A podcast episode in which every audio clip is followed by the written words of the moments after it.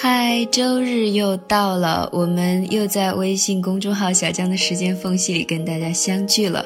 我是小江，这一周你们过得开心吗？最近每天都很匆忙，然后事情也是接踵而来。有朋友留言说自己正在准备考研，也有朋友说正打算辞职到更多的地方去看一看。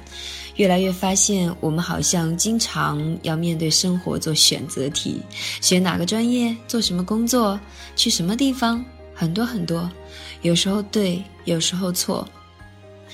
也正是因为有这么多的选择，越发的欣赏那些一辈子只做一件事，并且能够将它做到极致的人。也许我们很多人无法一辈子只专注做一件事，可是我们能在生命的某个阶段专心的做一件事。当你想放下工作去旅行的时候，就走吧，干脆利落的去旅行吧。当你洗净身上旅行的尘埃。就全力的投入工作学习中吧，生活就是痛快的去笑，痛快的去爱的过程，没有什么可犹豫的。我想，生活需要深思熟虑，但有时候也需要一时的冲动。有人说我活成了别人想要的样子，我只是活得更像自己而已，只是默默的问了自己的心：现在的江一燕，这是你想做的吗？有了答案和方向，去做就好了。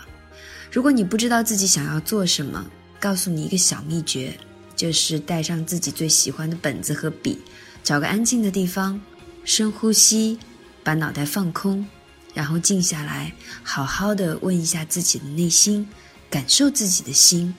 也许想做的事情就会在脑海里浮现，然后第一时间把它写下来就好了。如果一件事没有在最想做的时候去做，是一种遗憾吧？或许你能够避免这种遗憾，总有一天你一定会变成你自己想要的样子。